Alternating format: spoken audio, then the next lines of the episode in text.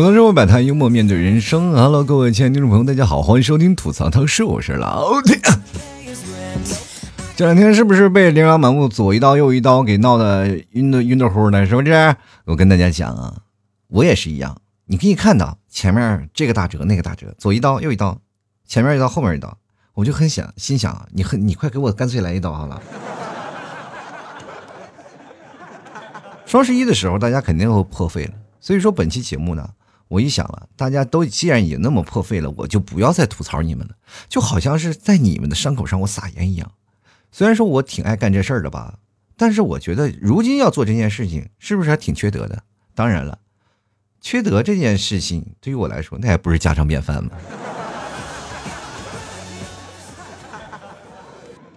很多人都会困扰，比如说有老婆的啊。或者是自己有老公的，总是有家里有那么一另一半是败家的嘛。包括单身的，他们也会自己啊去败家。就比如说像我吧，我就从来没有这方面的顾虑。我跟你们讲，你们 T 嫂为什么不爱购物呢？是这样的，就因为在他就是以前嘛，我就给他培养出了一种习惯，什么呢？选择恐惧症。每次啊。做什么事情，或者是呃跟他在讨论一些什么事情的时候，我跟他总是跟他然后出一些选择题，啊出一些选择题的时候，他就总是选择出来一个，我就用各种方面去佐证他这个选择是错误的，以至于到最后他开始产生了自我深深的怀疑，说哦，难道我选择的每一件事情都是错的吗？后来他在选择商品的时候也会进行自我否定。就是他左取舍右取舍，怎么也取舍不了。他不知道买哪件东西是对的，于是乎索性就不买了，嘿嘿嘿，省了是不是很多钱？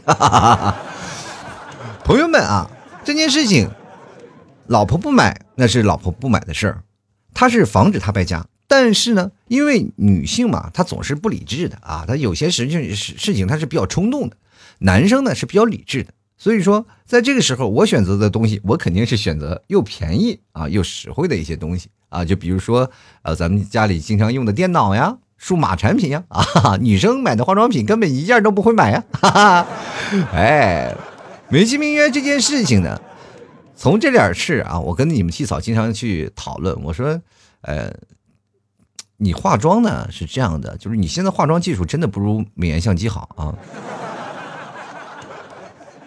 就是你现在化妆是给谁看的，对不对？你现在也没有什么社交，就是你要出去了呢，以后呢，当然了，也是要化妆，但是啊，你的化妆技术是不是应该提高呢？要不然我给你花钱，你报个化化妆品的，就是化妆的那种课程啊，你去学一学。就是你们替嫂呢是觉得麻烦啊，就是第一开始啊，我们要办什么化妆课，我自己画画不就行了？我说那不行啊，你不行，你去试一下，你化完妆拍完照和你在素颜情况下拍照那个对比的效果感觉如何？然后你们替嫂拍了一下，哎，果然素颜的拍的好看一点。对，你看，要相信软件的强大啊。其实最早以前呢，我给你们替嫂选择了好多的有意思的事儿，你们替嫂都照办了。到后来，他才发现这都是一个坑啊。现在你们替嫂已经开始学会反击了啊，就已经开始学会了，就开始如何折磨我，同志们。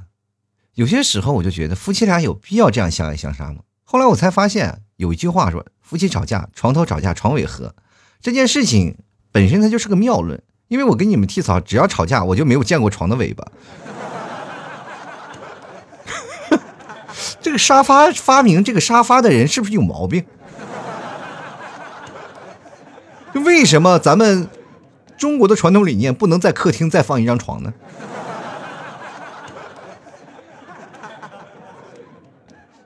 说起来这个事儿呢，这两天我们也不是卖牛肉干嘛，一直在忙。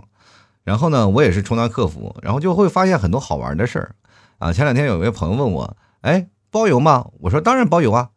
然后我就问他，你发哪里啊？就是你发的发到你哪里？他就说南通。当时我没有反应过来啊，可能当时脑子回路可能稍微有点短路了。我就说，哎，朋友，南通我们发不了的。他说为啥呢？我说我们这边可能发圆通、中通、申通还可以。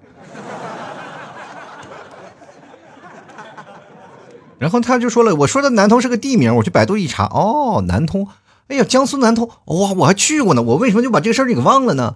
后来我才发现啊，这个地方是不是不出名啊？其实各位朋友呢，我不是不知道，主要有时候有些时候呢，就是这个犯贱的心理啊，就这出现了。尤其像我这种人呢，就平时就爱在最累的时候犯个贱。你们要不行啊，也可以试试。你要想快乐呢，就时不时的犯一下贱，你会发现贱一下呢，你的心情就会格外的开朗，对不对？要不然你替嫂每次骂我的时候，我就感觉心里特别爽。为什么呢？就因为我那个时候肯定把他气得无语了，你知道吗？就是他骂我是吧？我这个感觉力，我是已经达到了预期，他肯定会骂我的。但是我在刺激他的时候，犯贱的时候，他是想不到的。所以，我对他产生的是暴击效果，他对我产生的也就是平 A 呀。你知道吗？这个就相当于你在打王者荣耀的时候。一个是给一个兵补了个刀，一个是给一个兵 A 了一下，那什么感觉？完全不一样嘛，金额差异啊啊！有钱才是王道啊！其实好多的人一直在想，就没有钱怎么能能让自己快乐？我跟大家讲，就没有钱也能让自己快乐，哪怕你月三千块钱啊，或者是五千块钱。你真的，你也可以对外的声称，你说你给你的女朋友买礼物，买了一个最喜欢的名牌包包，什么驴牌的，什么 LV 什么的，是吧？对不对？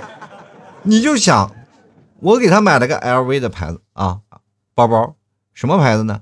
其实各位朋友，你说 LV 的包包这么贵，哇，天呐，你真有钱！其实那就是野驴牌嘛，那山寨版的嘛，对吧？你还给你的女朋友发了一三一四的红包。你就只字不提那小数点的事儿啊，那小数点根本不要提啊，就说我就发了。这故事告诉我们什么呢？就是有钱人做的事，我们穷人，我没有钱的人也照样能编啊。只要你脑子啊够新奇，就足以编出很生动、让别人羡艳的故事。所以朋友啊。你不要以为人生是活在哪里啊？就是你活了一辈子人生，然后在你回顾过去，它就是故事。我跟大家讲，人呢一辈子都是活在故事里的，各种的故事都是穿插着啊，什么惊悚的啊，言情的，然后还有一些什么色情的，是吧？反正都有啊。人生就是活在故事里，看你编故事的能力就可以了。很多人说老 T，你这编故事有幽默对，我跟这个各位讲啊，可能你们还没有接触到。但凡是现在有点创业经验的人啊，那讲故事能力越强越好。就哪怕你在公司讲故事能力强的话，你在未来公司发展也特别好。就比如说呢，在公司在汇报情况，那都是讲故事。有一天你能站在三百多人面前给他们讲故事的时候，那就说明你成功了。朋友们，讲故事很重要。所以说，让我想起了小时候一本书《故事会》啊。小时候抱着故事会，我怎么就没有想到我未来会给别人讲故事？到现在呢，我给大家讲的每一段笑话，其实它就是一段故事。我们要活在故事里。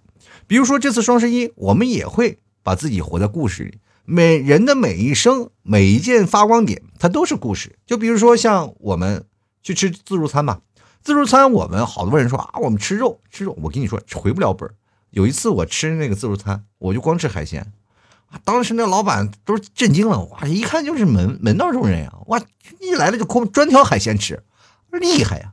然后过来跟我小伙子说：“高手啊，高手啊，小伙子！”我说：“老板看出来了，吃过啊！你这自助餐，我跟你讲，我要找几个我内蒙的兄弟过来，再加上酒，能把你这个饭店喝塌了。是是是，喝塌了。但是我跟你讲，这个如果你吃那个海带呀，对着白酒，可能对身体不好啊。这个老板说，你要不要试试那些海螃蟹啥的？我就有点于心不忍，朋友啊。”就你来我这儿吃没事儿没事儿吃吃，但是你别老逮着海带吃，你好不好？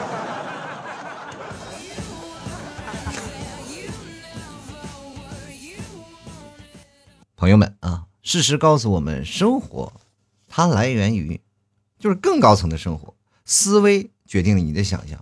就是我记得我有一个朋友啊，经常跟我说过一句话，就是说你不理财，财不理你。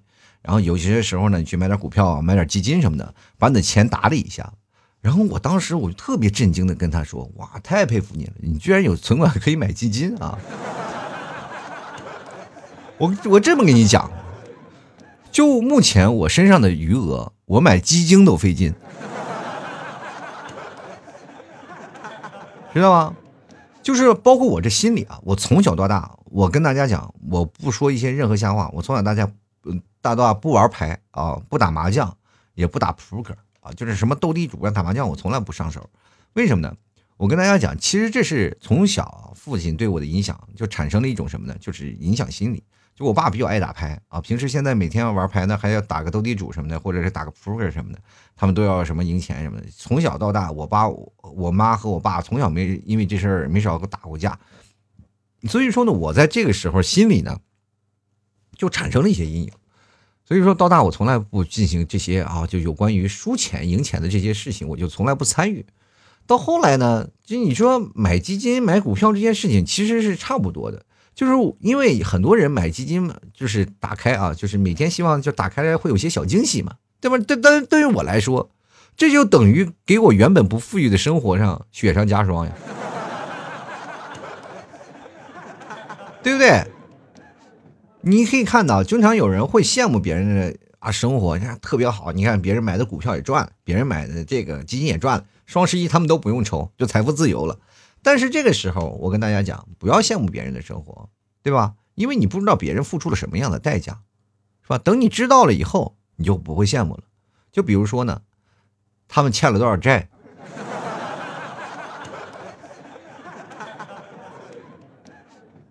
出了欠债以后呢，你就不想想，就是说每天他们这个小三儿跟正主天天两人 PK，然后你夹在中间被打的时候。那种什么感觉啊？那是有钱人的生活，就咱们也想就想不来，也想不来。所以说，有些时候你要欣赏，越有钱的人，有些时候他们这个生活越乱。那我们这个没有钱的时候，想乱也乱不起来，就会发现平平淡淡才是真，真的挺好。夫妻两个人，你不要期期望你的啊老公什么变有钱，变有钱不一定好事儿啊，对不对？我们所以说呢，我们有些时候呢，现在可以看到。有些什么消费主义呀，或者是每天商场打折活动，那都是陷阱。我们可以去抵抗他们，去战斗，去不同思维的方式上就去战斗。怎么去战斗呢？当然也不需要做什么，只要你穷就行，很简单啊。就这两天呢，双十一不管是哪儿啊，就是很很讨厌的一件事情，就是你你除了在网上啊，就是在网上，就是比如说像淘宝各个各个电商的平台都打折。啊，主播也在那喊着打折，然后呢，这个时候你有一部分购买欲望了，然后你说，哎，亲哎，亲爱的，不要在家里待着了，在家里老看手机对身体不好啊，咱们出去溜达溜达，什么水果店呀、超市啊，然后商场呀，什么全打折。这时候你回来发现，你这两个只手根本不够用了，就买不回，买不下了，知道吧？真的，在双十一过后，就是在双十一之前，整个双十一购物的期间。真的是最想剁的就是网上女买东西女朋友的手，或者在商场逛街女朋友的腿。女生就想，这个男生呢就想把他的嘴撕了，你知道吗？为什么呢？就是每次这男生啊叨不叨叨不叨就说呀，这也老婆不要买了，不要买了，不要买这个，不要买那个。你说女生就这么时候，就只有一个双十一能够讨点便宜的东西。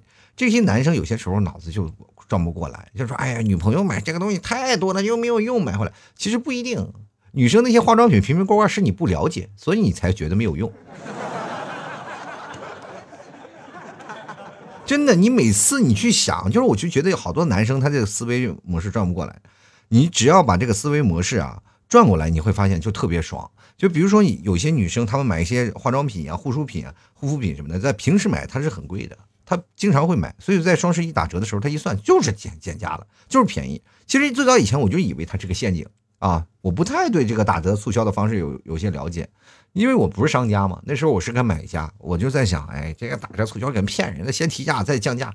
那后来做了这个卖牛肉干以后，才发现这哪儿可能是什么东西，全都是降价啊，赔钱，真的是有些时候双十一都是在赔钱，你就稍微算错了一个打折活动就赔钱啊。所以我经常会看，就是比如说这次双十一虽然很忙活，没挣钱啊，真没挣钱，就是一直在打折，我就很头疼啊，很头疼。但你不打折也不行，就是大家都在做，你又不做又不行啊，是吧？你又备了很多的货，要必须要做。所以说这没办法，就是趁着销量你得走一波，难得这平台在这个期间才给你销量，你不做那不行，你以后就根本不可能，是吧？裹挟你。所以说这个社会呢，就是必须。逼着你前行，到现在才明白啊，确实是打折的。所以说，你女朋友买任何的东西，它都是有优惠的啊。这是首先，这是第一点。第二点就是女朋友买了东西以后，你躺在床上，她坐在化妆镜前，在猛地往脸上拍护肤品的时候，每一巴掌是不是都拍到你心里了？对不对？平时你是疼爱有加，你不舍得打，不舍得骂，在这个时候她自己打自己，你是不是心里很爽啊？虽然说花钱很心痛，但是心里啊，哎呦我的天，哎呀，就有些时候是恨不得就提醒女朋友，那个护肤品你还没拍呢，使劲拍，使 劲爽爽。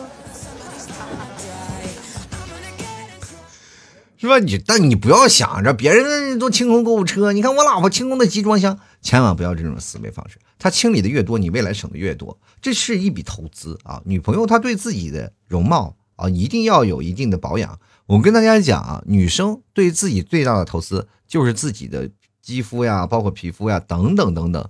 哪个女生都不想被比划去啊？你就比如说，有一天你的女、你的女朋友或者你老婆上班了，是吧？在公司里所有的同事当中，她显得特别暗淡，就显得人老珠黄。这时候她真的眼里没有光，你的脸上也没有光。所以说呢，让自己的女朋友或者自己的老婆在外面光鲜亮丽，其实对你来说是有好处的。而且我觉得这是一种保障，对于女生来说是一种保障，是一种安全感的投资。就女生其实有些时候蛮有危机感的，就是在她的岁数在不断上涨的时候，在二十五岁、二十六岁不保养是吧？你可以看到现在好多的女生啊，在二十二岁开始喝枸杞，哇，我们三十多岁的男人都不敢在杯里泡枸杞，就顶多是泡个西红柿啥的，是吧？但是人家已经开始泡枸杞，开始养生了，什么吃阿胶啊，各种的养生的套餐都开始做了。所以说现在的女生们对自己的养生观念是特别的棒的，就是因为女生呢。在某些情况下，其实要比男生的皮肤松弛的要快一些。你看我们男生是不是啊？有些时候到了三十多岁也无所谓啊，就是仍然是帅小伙，穿个西装就感觉啊，这个男的还可以嘛，还挺精神。但女生是不一样的，有些时光一去就不过去了，是吧？就比如说男生胖一点，哎呀成熟；但女生胖一点就啊不行。前两天还闹了一个什么超市什么女装。你大家都知道吧？就是那个超市那个事儿，我就不提名了啊。超市写什么衣服的码，什么 X 啊，是什么瘦啊，什么 L 是瘦啊啊精瘦啊，然后到什么 XL 就是烂呀，什么超级烂呀，呃稀碎呀什么的大码，是不是？你说每到一个说句实话，现在好多的人就说你这个尺码就不尊重人。你就说出来就是不尊重人，你怎么了？什么胖人不能没办法活了是不是？你说闹的这大码，你说什么叫稀碎啊？什么叫 XL 就稀碎？我们就买衣服，我们就稀，我肉长我们身上，我们说啥了？但是这个时候你仔细心心心仔细想一想，是不是扎心了？就是简单的，就是减肥真的很简单，就是每天就是只要你的脂肪摄入的和你自己身体的抵抗是吧？成正比，成那个是负负成负增长就可以了。就是比如说你每天消耗的热量啊，就是稍微的那个什么怎么样？就每天的人体啊，你要了解它的脂肪堆积是为什么？就是当你的摄入量脂肪摄入量过多了，它没有办法消耗了，它就堆积成脂肪了。只要你每天让让它消耗一点脂肪，每天让它消耗一点脂肪，它慢慢就减下去了。就是你摄入的糖含糖量，还有包括你的脂肪含量低一点就可以。为什么现在要健康饮食？所以说你吃牛肉干就可以了嘛，对吧？我真的跟你讲，就是吃东西这个。靠靠靠食疗就完全可以减肥，不要说你说天生这胖，我天生是婴儿肥，天生胖。各位朋友，您可能是没有看过纪录片吧？就满清的纪录片。现在市面上可以看到很多种过去，就是因为那时候中国的还比较落后嘛。你去看看满清那时候，有很多的洋人啊，洋人过来拍的一些短片纪录片，现在已经会慢慢的，因为互联网发达，会流传到中国。就是过去我没有看到这部分影像资料，现在可以看到了，而且现在通过 AI 修复，还修复了他们彩色的，我们可以看到过去的老北京的路上，我们也可以看到过去老杭帮的路上啊，他都是什么样的人，对不对？都是骨瘦如柴的人啊，就没有几乎很少有人胖的，是吧？所以说这些时候，只要你饿啊，你就真的是胖不了。对不对？没有见着哪个是饿的穷苦的。我是个农民，我饿的不行。就是那个时候抗战期间，我说农民，我饿的不行了。然后但一看身身材胖的特别魁梧的，不可能。就是那个魁梧的那种的形象，一一看就是翻译官，就是。就是抗战影片，我们看那么多，是不是就是这样？就是在过去真的不胖。你如果说你还不信的话，你可以翻一下老照片。就比如说你爸爸、你妈妈、你爷爷、你奶奶那时候的照片，你会发现那代人他们都没有胖的，因为那代人确实是吃不饱，而且在那个时候，呃，真的是吃晚饭挺不容易的。就是比如说像内蒙啊，就我们家我不是内蒙人啊，不就是我不是就是内蒙土生土长的人。虽然说啊，不是不对不对，说错了，我是内蒙土生土长的人，但我不是蒙古族啊，我是汉族，我是属于从外地移啊乔一迁过去的，是吧？就是说，当我为什么要会走到内内蒙呢？就是因为内蒙的很多的汉人现在特别多啊，占比特别高啊，就是因为过去呢吃不上饭，跑内蒙吃去去吃饭去了。为啥呢？内蒙有羊有牛啊。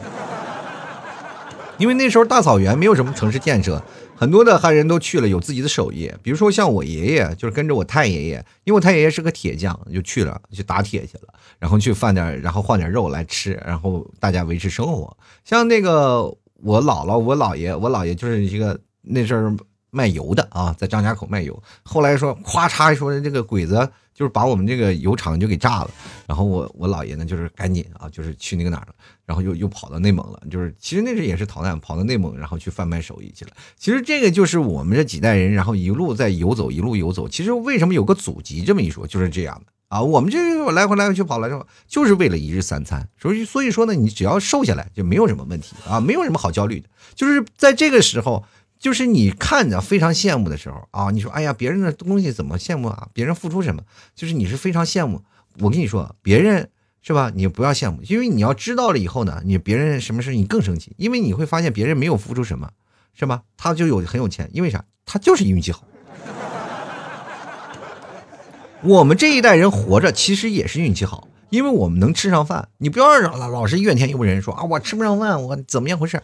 我这穷，我的工作不不高。真的，你可以看看忆苦思甜啊！咱们去想想，就是咱们回忆过去他们的生活是怎么样的，再回忆一下我们现在生活，至少一日三餐还是稳定的，对吧？这其实也是现在现在上班最大的好处嘛，就是一日三餐是稳定的嘛。人生最大的理想是什么？四季三餐两人一亿存款。我真的，我跟大家讲，活着特别累，就是认身边一些朋友啊，就是我现在身边的一些朋友，都是为了钱才接近我的。啊我就每天觉得很累，就每天经常会跑过来对我说一句话：“什么时候还钱呢？”这不是给我这本来贫穷的生活又雪上加霜了吗？其实大家都不用那么去着急呀，就是好多人就是找不着工作就焦虑啊。前两天我好多朋友就是啊，我找着工作我焦虑呀。我说为什么焦虑呢？哎呀，我找不着工作我怎么过双十一啊？我说我的天哪！但是找到工作以后，他又开始焦虑了啊！我找到工作就焦虑了。我说为什么又焦虑了？工作好多呀，好焦虑啊！我请问一下，你什么时候不焦虑？你焦虑的根源在哪里？你有没有考虑到根源在在哪里？就根源很简单，就是希望自己的钱一下暴富，或者自己的爹给你打电话，你是个富二代，你不用奋斗了。但是各位朋友，我们看一下啊，就目前近代的一些富二代们，其实他们的努力远超于你。真的啊，有些时候人是要一定要努力、要奋斗的。像我就是一个，哎，是什么样，就比较偏安逸的人。我就感觉到人生就是这样，这其实就是我们那个城市的文化思维啊，文化思维模式。就比如说像我们那个城市，就是一个月赚的钱不多，但是哥几个出来喝顿酒啊，或者偶尔是坐一坐呀，就是双十一跟我没什么关系，对吧？就是哪怕双十一给我买东西的时候，他来我这儿，基本也就半个月以后了。我内蒙那时候特别偏远，你知道吗？但是现在大多数人呢，也都是会想到，就是生活嘛，其实他就是生着活着啊，就只要生着活着就行啊。你不要想，只要你生下来，只要活着，他就行了啊。但是面临着这一件事情，你不要把生活想的特别的复杂。有钱人也是一生，没钱人也是一生，就是能够改变自己人生的一种现状。其实我跟大家讲一件事儿啊，就是人生你不需要有太多，哎那种的大起大落，但是一定要换一种活法。这很重要啊！就是人生，你不要一成不变的，就是活活完了，活久了就会很腻。就是到了一辈子，你会后悔，我为什么这一辈子到底为了什么？就你想不到一个记忆点，知道吧？这活着一定要有一些呃比较大的波澜。比如说，在有一个是，就是你在船上航行啊，在黄上航航行的时候，船上在水上啊，一点点在水上激起一点点涟漪，涟漪，然后这时候咔咔走到一个地方，你啪啪啪打了一个水漂，biu biu biu biu，那石头打到岸上，哎，这就是。我做的一个标记啊，明白吧？你只要一路打打水漂，一路打水漂，你就有很多的标记。这是在生活当中也可以运用到。怎么运用呢？就比如在生活当中，你突然就觉得人生是活得特别不得劲儿了啊，是不是应该改变了？但是又没有办法去努力去改变现状。朋友们，我推荐大家啊，就是在这个时候呢，去上个学、读个书啥的。这个首先是第一点啊，你读个书什么的。当然，我们知道每个人也不可能会有那么长时间去读书啊，真的没有是那么长时间。但是就为一个目标去奋斗，就比如说我，我那时候就是为了想见马云啊，就是真的为了想见中国首富马云啊。我就是做了很大的努力，真的。然后他跟我说了第一句话，我这一辈子都忘不了啊！真的，他跟我说了一句话：“我不认识你。”朋友们啊，这确实他也不认识我啊，因为我这儿离那个阿里巴巴很近。那天那车特别多，然后正好是赶上马云上班啊，这是在那里训话呢。我在这看，哇，这天了姐！我说马老师认识我吗？我不认识你啊，我不认识你。其实我还跟各位讲，就千万不要去看那什么，因为你去看书是可以的，但是你千万不要看那什么，就是网络上那些各种的技巧啊，就是教你如何赚钱呀，你教那些赚钱，你不就不要学技巧那些东西是你自己学来的，通过实践经验去改变的，对吗？就是有些人去付费啊，去付费去学习如何赚钱，你去想想，如果收费教赚钱技巧那些人所教的赚钱技巧真的能赚钱。那么他就会直接用自己这个技巧赚钱，而不是通过教这个技巧来赚钱。他教这个技巧来赚钱干什么？他这点时间不是浪费自己赚钱的时间吗？对不对？你我经常会看到网络有一声啊，你应该去去做这个，做一个企业应该怎么做？你做这个做这个做这个，这就跟我们现在经常听那些讲师讲课一样。哇，这闹了几个企业啊，他们如何高时管理？他自己，他都自己都没有自己的企业，在那里充当老师来回来去跑。然后我有些时候就在想，这是来给我们讲课的是哪个集团的 CEO 吗？这是。后来发现他是个讲师，然后但是他口中称着自己是有几千人的那个企业啊，几千人的企业，他是怕不知道现在有一个企查查或者天眼查吧？这。然后说自己如何如何牛，如何如何牛，我就心想。就是如何如何牛，就是再牛啊！我就现在想一个问题，就是他这已经说成自己啊，我就碰见这么一个讲师，说自己啊身身家几千亿啊，就是主要是这点时间是想传授大家啊，一起致富。只有中国的目前所有的人经济好了，我们的生活的生态链才会逐渐的增加。他说的很很冠冕堂皇，然后跟我讲啊，你你一定要学习这些东西啊，高效的企业管理模式是吧？然后高效的企业管理模式。但是这个时候我就在想一件事儿啊，这个一个集团的 CEO 或者董事长来跟我们讲企业管理的模式，那你们公司的人事部是不是应该被裁掉了？是不是？我就从来没见过哪个 CEO 来去管管过公司的，你知道吧？老板是选选择决策的，谁？讲究那些员工的一些问题，我就不相信一个三千人的三千人的一个集团董事长对每一个员工啊，这个还要分颜色啊，这个员工是绿色，这个员工是蓝色的，我只要管好几个高层不就可以了吗？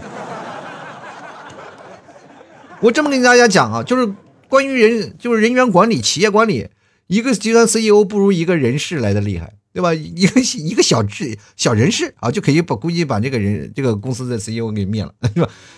这公司有些领导层，你说他来老给你传授这些技巧没有用啊？他老师就是一个老师，我跟你说就是个老师，他不可能是一个集团，你又过来干干什么改善生活的？但是问题是，就是你给我讲课吧，你说你身身家是几千亿，你是过来给我讲课了，但是为什么我们上课的这个课堂这个会议室这么寒酸？到底经历了什么？对吧？要是我身家趁个几千亿，我明天让你们去我我游艇上去，免费吃自助啊！这个参加八百八十八亿人，我就不相信没有人来看看。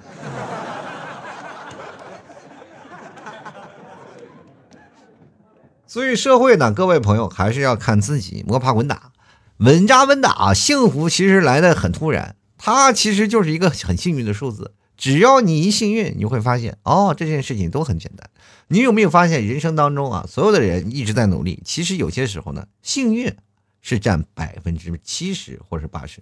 人都说了啊，幸运的人啊，就是真的不不会差啊，幸运的人确实是不会差。有些人就是幸运，包括现在好多市面上，包括我们做工作，你会发现有些时候，同样干一份工作，他就升职，你没有升职，不是实力的问题，而是运气的问题。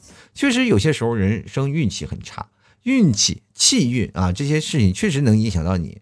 但是各位朋友不要那个慌张，不要慌张，真的不要慌张。有些时候呢，各位啊，我们老是期待在上班的路上能够有更大的晋升，不如想想哪天狗屎运能砸到你的头上。好了，吐槽社会百态，幽默面对人生啊！如果各位朋友喜欢老 T 节目，欢迎关注老 T 的微信公众号，主播老 T，还有老 T 的新浪微博啊，也是主播老 T。同样，各位朋友呢，也可以加老 T 私人微信，拼音的老 T 二零一二啊。由于最近那个五千人以上了啊，就没有办法看我朋友圈了。这两天我正在清人啊，清理人，所以说清理人，我会把最近然后看不到朋友圈的人，我都会加上。所以说各位啊，不要着急啊。最近老 T 还是有牛肉干，还有大块牛肉酱，还有我们家的老木奶块。这些好评都开始逐渐出来了，为什么这次打折呢？就是希望各位朋友能够看到老 T 家的东西啊，就是确实是好东西，然后你可以看看评论，真的可以看看评论，然后再去买，绝对是啊。请各位啊理性购物，我确实奉劝各位理性购物。你看一下评论再买，绝对是好东西，没有一个差评，绝对是好吃的啊，绝对是好吃的。我这儿只卖精品，所以说你想吃到地道的牛肉干，我们家是完全是有代餐的啊，就是可以代餐的。别人代餐粉什么代餐粉就三十啊三十克蛋白，我们家蛋白质含量是五十点二克啊，就牛肉干的蛋白质含量是五十点二克，真的低脂啊，脂肪含量只有四点八啊。所以说各位啊，吃我们家牛肉干，除了有更好的膳食纤维以外，而且好吃的传统的味道，我们绝对不是卤制的啊！而且没有任何添加剂。最重要的是呢，它还可以方便保存，可以保存十二个月。你每天晚上就拿来代餐，一点问题没有，这可以做代餐的啊。记好呃，计算好热量就 OK 了。然后你吃牛肉干，过去我们就叫行军粮，现在我们真的，你吃这个东西比吃那蛋白粉啊或者代餐粉要强多了。你要健身的话，就吃牛肉干，不要吃那些蛋白粉。谁知道你什么什么配方？好吧，呃，多看看营养调配表啊，你会发现这个东西是挺好的啊。当然，如果各位朋友觉得啊，我想增肥什么的，就吃奶食品啊，我们家有那个朗姆奶块啊，这些东西你都可以尝一尝啊，多吃这点，然后过几天就胖了，要么脂肪含量高一点的，你就可以好了嘛，对不对？所以说想买的可以直接登录到淘宝搜索“老 T 家特产牛肉干”，或者是搜索老 T 的淘宝店铺“吐槽脱口秀”就可以看到了。接下来呢，我们继续进入下半场啊。下半场我还是要说一下，就关于幸运这件事儿啊。哎，今天我们为什么没有听众留言呢？我就想跟各位朋友好好唠唠嗑。这次呢是一个特别加长版啊，特别加长版呢就是主要是没有听众留言了，就是老七在那叨不叨给你聊个一个小时啊。主要呢，说实话，我不是想真的跟各位朋友聊天，主要想凑凑时间啊。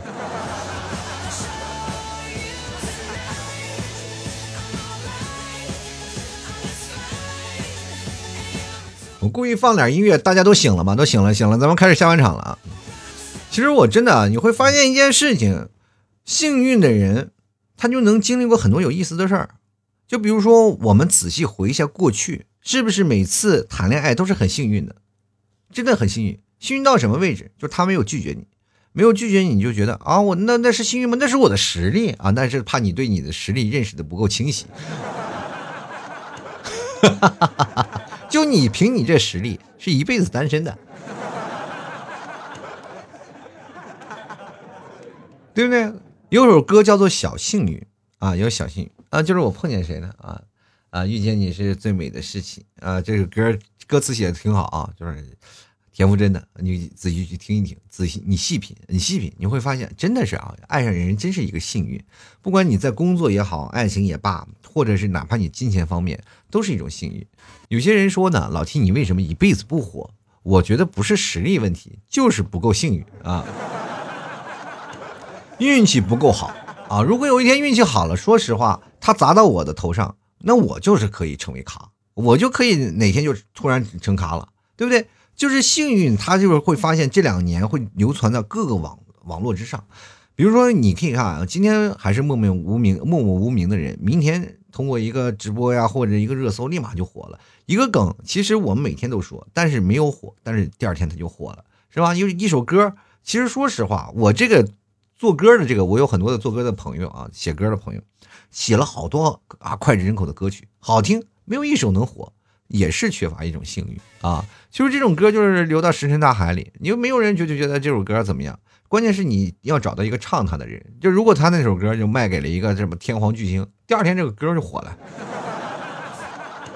关键他没有幸运啊，他不够幸运，他没有人去收他的歌，所以说他这个歌就只能烂在肚子里。我们经常会看到好多的歌都会放在家里，然后不去放。比如说最早以前有一首歌啊，就很可能你们不太知道，就那首歌其实真的不太好听啊，但是他们就通过各种运作、运作、运作把它运作火了，是吧？大家都哦啊哦啊哦啊什么的。其实你仔细听，就你细品啊，这首歌过段时间就会觉得它会过时。真正的好歌是在哪儿？就经久不衰的歌曲，是你能唱一辈子的。比如说在。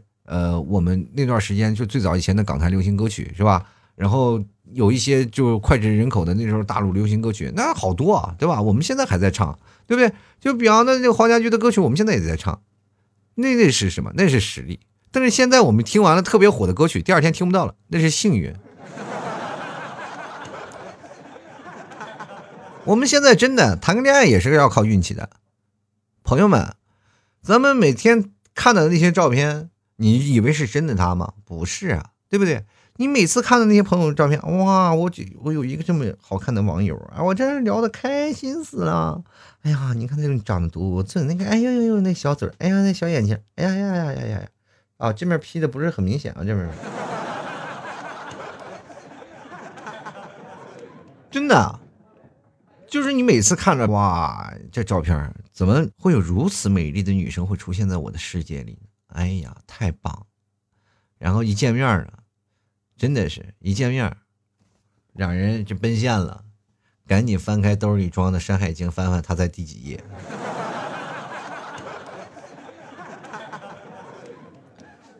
人生是有差距的，有的人呢就是奔现成功了，有的人奔现就是不成功啊，就是因为这个相相见有落差。所以说，幸运的人还是占百分之多少？二十或者三十啊，不是所有人都能够成功的。你要工作的时候有幸运也挺好的啊，就比如说像你们老板看上你，其实就给你个案子，但这个案子呢，恰巧你又会啊，这个会你又是驾轻就熟，你以前练过，所以说你一下就做的很好，就被你老板赏识，对不对？不幸运的人是真的喝凉水都塞牙啊！就我那时候上班，就有一次啊，我们老板给我安排一个任务，恰恰这个任务就是我的软肋，我的软肋直戳我的肋中啊。当时我就难受，我就开始加班，疯狂的加班。各位朋友，为什么现在加班？就是老是那给你发一些你不擅长的东西，擅长的东西总是给别人，是吧？于是乎，我就开始加班加点的闹，加班加点的闹，结果给过去修了三四版才给我批回来，是吧？才啊这个版才通过。然后老板就觉得我一个东西安排给你，然后你闹了三四个版，然后结果让我在那，我还帮你修改，就说明你这人能力不够啊。这是老板对我的定向思维啊，所以说那个时候呢，就因为一件事情，我就哎，我就觉得我不够幸运了，不够幸运，说？你要运气好一点，丢给我那个我会的，我的强项的项目，你拿过来，我说实话，我都不用加班，我闭着眼，现成的报表发给你，就改几个数字就完了呗。你非给我安排一些奇奇怪怪的事情，你说我能受得了吗？对不对？啊什么调查这个要调查那个，哇天哪！我跟你讲，在公司你不要以为你不学习不行，在公司上班一定要学习的。不仅仅要学习为人处事，你还要学习新鲜技能，你还要学习各种杂七杂八的事儿。这也是我总结过来这么长时间啊，要不是因为我在这个工资啊公司里啊闲置太久，就是 我可能现在还在干啊。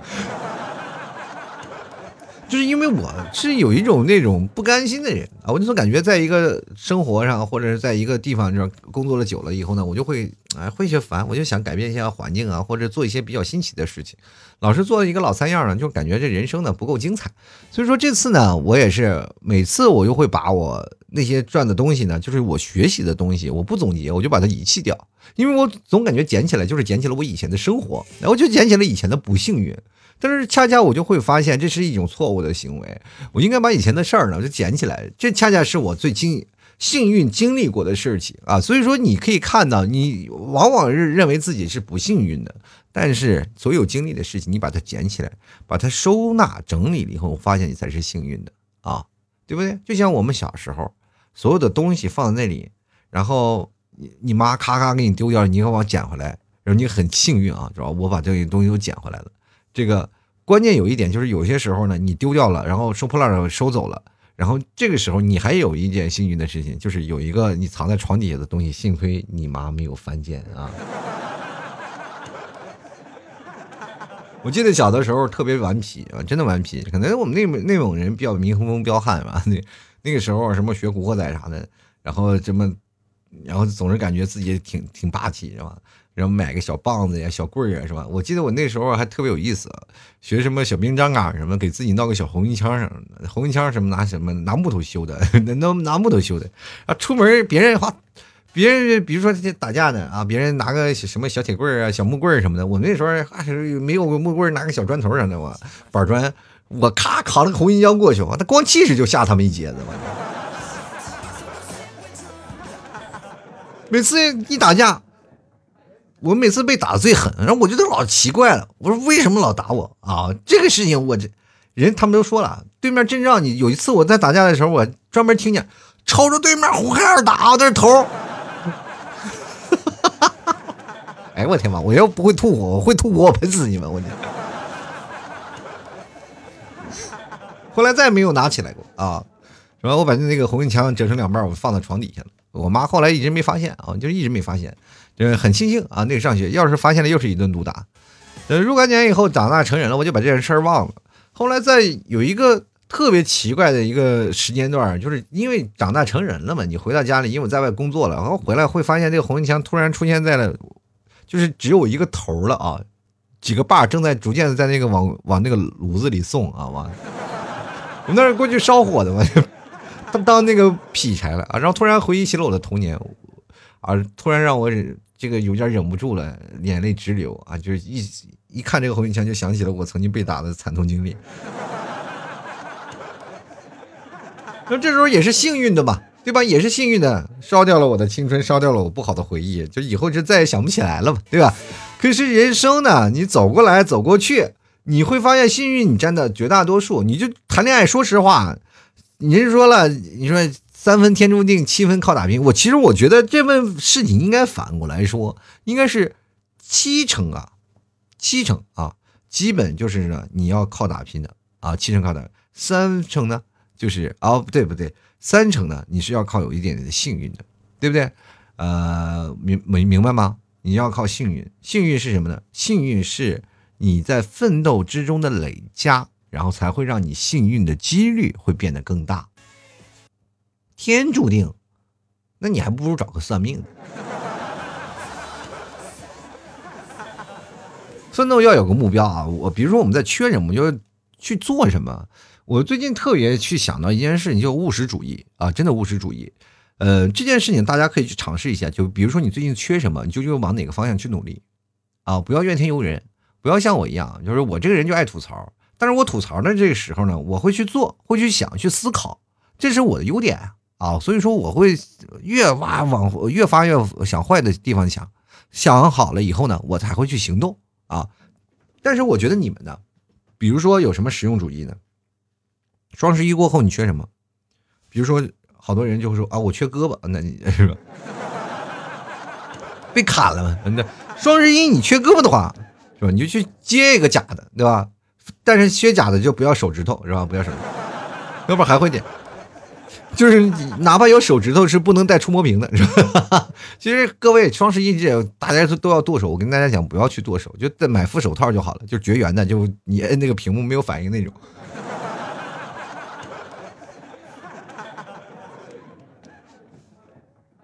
接着呢，双十双十一过后，我们缺的大多数都是钱啊，都是肯定会有人，很多人会会说啊，我双十一缺钱。其实大家我们现在购买理论啊，就是购买这些东西的这个欲望已经逐渐降低了，大家都趋向于理智。就比如说，好多人的工资啊，都基本都是一万呀，或者是八千呀、九千呀，也有也有挣的不高的两千的、一千的，其实这都是按自己的实力去买东西。比如说，有的人大概就买个两三百啊，一两百啊，或者是凑个满减就得了啊。这今这个月这个双十一就算过了，就给自己一个过节的由头，其实就可以了，就跟平时是一样的。这操作基本都是基操啊。所以说，每个人呢，在选择自己理智的同时消费啊，我们消费过程是保持同样的理智嘛？但是，但是啊，你要想一点，我们理智消费了。你觉得后半月是没有钱吗？也不可能啊，大家都是有钱的啊，都是有钱人，所以说也没有必要苦恼，对不对？但是真的是有人啊，这真的破财消灾啊，就一直这样买了好多的东西，囤了好多东西，然后一直等着钱。因为我们现在也有好多月光族，那这个时候你缺什么？就缺钱嘛，对吧？缺钱你就想办法去为钱努力，就怎么去奋斗，是吧？做兼职啊，做兼职，真的你可以尝试一下啊，去做个兼职，你会发现兼职会给你带来不一样的事情。首先你会认识到很多的人，就比如说外卖小哥啥的。你不要以为这什么怎么会？好多人我就特别奇怪啊，真的好多人特别奇怪，就老是说觉得外卖小哥辛苦啊，或者老外卖小哥，你不知道外卖小哥是多么有乐趣，真的特别有乐趣。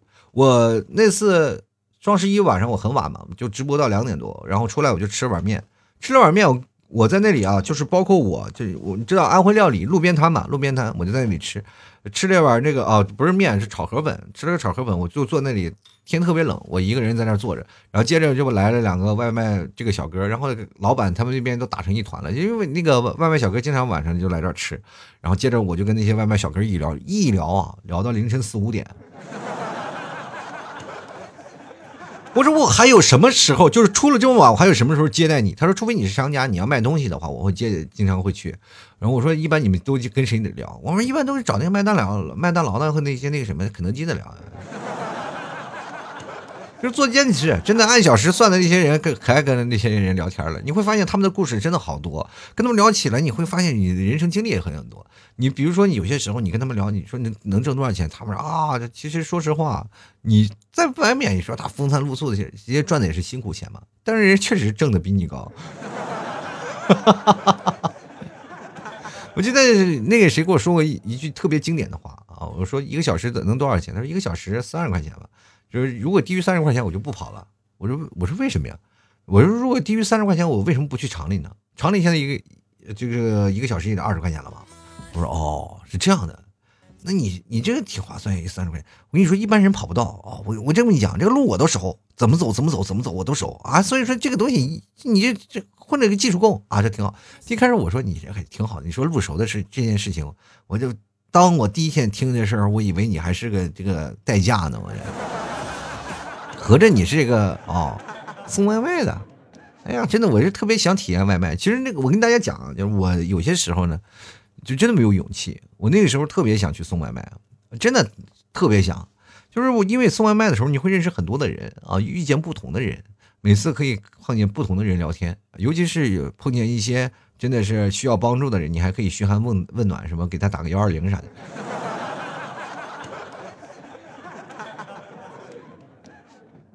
是吧？你这个时候你就可以看看到，每天如果足够幸运的话，足够幸运的话，我突然发现有一个人，知道吧？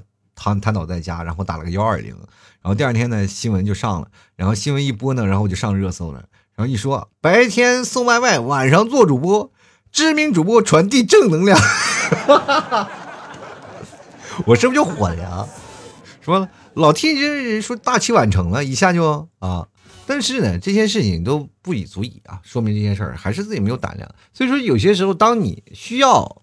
呃，换一下改变生活的时候，你就缺钱，你就去工作啊，去工作，你就去面临不同的人，可能会解决你现在目前所需要金钱的缺的困境，但是也同样可以满足你生活很多的技能，比如说在你沟通啊、交流，还有一些别的方式上，应对职场上一些各种高低的一些事情，还有一些突发的呢，解决能力都有啊。这是解决第一方面，第二点，你可以看到一些事情，呃，比如说像你现在啊，呃，缺乏爱情。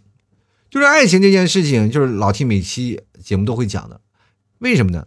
就是你知道吗？爱是一个永恒不变的话题，你会一直说下去。只要有人在，它就会有爱。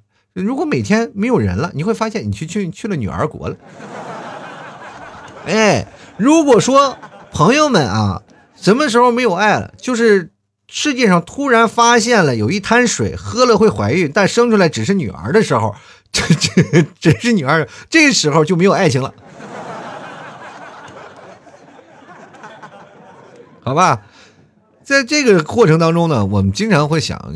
只要有人的地方，它就有爱情存在。但是现在目前绝大多数人都缺乏爱情，因为确实是现在的爱情有很多的拦路虎啊。呃，我明白吗？是不是有这个什么彩礼呀、房子呀、车子呀这些东西都是拦路虎？好多人都在解决这个问题，都在想这个问题。你连个女朋友都没有，你考虑彩礼车子干什么呀？对不对？你首先考虑的问题的是先解决女朋友眼前的女朋友的问题。你怎么去解决眼前女朋友问题？就是有很多种方法了。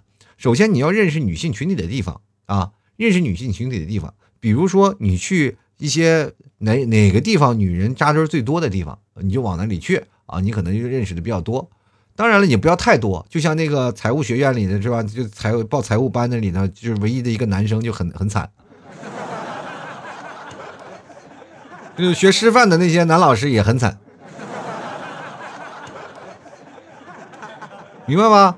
所以说这个事情你要知道，就是如果说物以稀是为贵的，所以说大家都互相谦让，谁也不去上手，这是我们这个班级的保护群体。但是你要是达到一个相对的，就是说这个时候你又要凸显出你自己比他们要好。哎，比他们要好。比如说，那不管是男生也是女生啊，就是也是也，因为我老是以男生的角度去讲，那我就讲讲女生。就是你也是经常多出现以男生出没的地方，但是你要比同行的这些女人们啊，要稍微有女人味一点啊。就是你就不需要保持的太多过于的虚假或者怎么样，保持自我就好啊，保持自我，给自己一点自信，总会有男人喜欢你。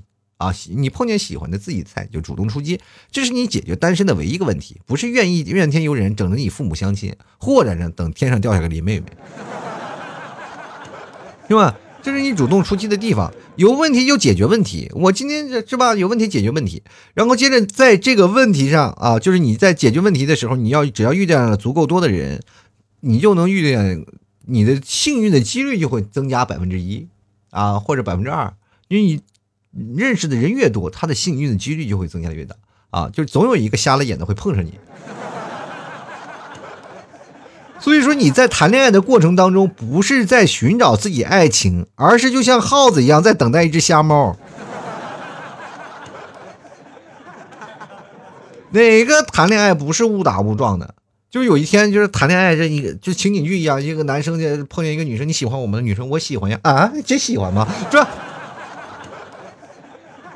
就是在愚人节表白的这些人，哪个不是就是撞大运的，对吧？幸运的就被撞上了，幸运不了的他就依然就保持单身，就是这么一个概率的问题啊！你本身想着谈恋爱是跟实力没有关系的，跟爱恨情仇没有关系，大家都不知道自己有的多少爱，都有多少情，多少的东西。爱只有两个人在一起过，才会慢慢让爱去加深的，不是说直接在一起就爱的死去活来，我就喜欢你喜欢的不得了，没有啊！除非有一些人就是暗恋的那些成分，咱就现在忽略不计。那个其实暗恋的也是一一种幸运，就是你在某一种情况下就打动了他的心扉啊，这是一种恋爱的关系，成正比的一种关系。主要是你有认识足够多的人，做了足够多的事儿，表现出足够的自自信，你的幸运的程度或者你的运气值就会往高增，明白吗？这就跟我们所有的职场是一样的。所以说你要有问题解决问题，什么解决问题？解决你的幸运率的问题啊，这就是很重要的。哎。各位，你要去买彩票，然后去来测评你的幸运的话，你会发现你的幸运值是零。所以说，各位朋友不要测试啊，不要测试，要凭自己的努力去解决自己的问题。然后等你到足够好了、足够幸运的话，你比如说解决自己的单身问题，解决自己的单身问题，再逐步去解决你的什么啊房贷啊、车贷的问题，对不对？如果说你的女朋友坚持不同意你说给多少什么啊彩礼啊或怎么样？你要每天从开始在第一天就开始要解决彩礼的问题，要懂得弯道超车，要懂得给你女朋友洗脑，对吧？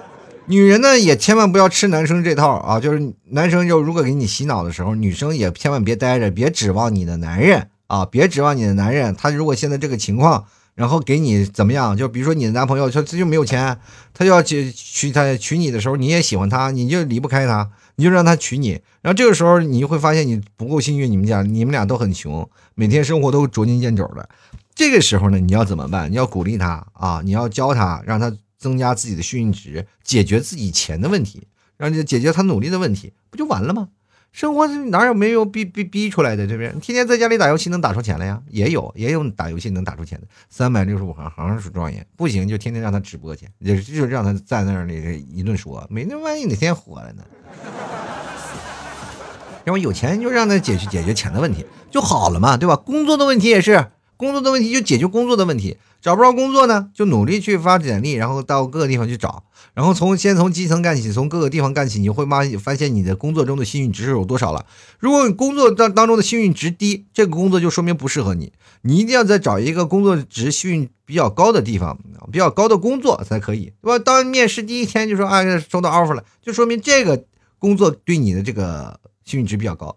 各位啊，你在选 offer 的时候，比如说好多人都不可能去面试一家公司，去面试好几家公司，结果好几家公司都给你发 offer，然后你开始选，哎，我我选哪家 offer 呀？然后这个时候呢，你要去看啊，哪家公司给你带来的幸运值就在你面试的过程当中，这时候你开始反选了嘛？你开始看这个公司的，你能进入进入到公司的面试，你就知道这公司的制度啊，一一进公司就看到这公司的氛围，公司的这个成长。啊，公司目前所运营的一些模式，大概你了解了，然后对于未来你的幸运值是否有所提升啊？这个时候你知道了以后呢，你会发现，哎，你会选对了一些地方了，是吧？所以说前半段呢，我是讲一些搞笑段子，后半段呢，我主要是跟大家讲幸运值这件事儿。所以说呢，各位懂呢就自然懂了，不懂呢，各位朋友，所以说我现在节目呢稍微改版一下，就不是纯搞笑了，就是各位朋友可以下半场听听脱口秀，后半场也听听我。没事干，瞎唠唠嗑。如果你觉得对你有用的话，哎，你就收着；如果觉得对你没有用的话，你就当我是个屁，把它放了就得了。同时呢，各位朋友不要较真儿啊，真不要较真儿，因为你我你没有办法，你没有一个证据去证明我的一个说的那个角度是错的。当然，我也没有任何角度说评论说我的所有说的问题就是百分之百的正确，你就当听个乐呵。每个人都有自己表达自己观点的方式，但是我不会误导别人，我是跟大家讲去改变生活的一种方式、一种态度啊。所以说，各位朋友也不要说的太杠精啊，听着有用的就听着，没有听着就算了。当然，我的节目一般就是听前半段的人比较多，后半段的人听的比较少。比较中的粉儿会比较喜欢听后半段，所以说各位朋友喜欢听，如果觉得自己有用的话就拿去，觉得没用的话就丢给我啊。走到这，我摆摊幽默面对人生。如果各位朋友喜欢老 T 的节目，欢迎关注啊老 T 的微信公众号，还有老 T 的新浪微博啊，都搜索主播老 T 添加关注就可以了。当然可以加老 T 的私人微信，拼音的老 T 二零一二啊，然后每天发朋友圈。然后因为最近的人多了，所以说各位朋友不用着急，耐心等待。那么等我的这个人数差不多了以后呢，我清理了以后，你们就可以看到朋友圈了。同样各位朋友想买牛肉干的地道草原牛肉干，还有我们的大块的草原牛肉酱等等一些地道草原特产。最近又出了一些老母奶块什么的奶食品，希望各位朋友多多喜欢，可以直接登录到淘宝搜索店铺“吐槽脱口秀”，就可以看到老 T 的商品了。嗯，同样的，每天晚上我们也会直播，欢迎各位朋友到老 T 淘宝店铺跟老 T 在直播互动啦。直播间还会有相应的优惠活动送出，喜欢的朋友可以添加关注，或者买牛肉干的话，也可以直接搜索老 T 家特产牛肉干购买。好了，本期节目就要到此结束了，非常感谢各位朋友的收听，那我们下期节目再见了，拜拜了。老 T 的节目现在结束，请大家鼓掌。好，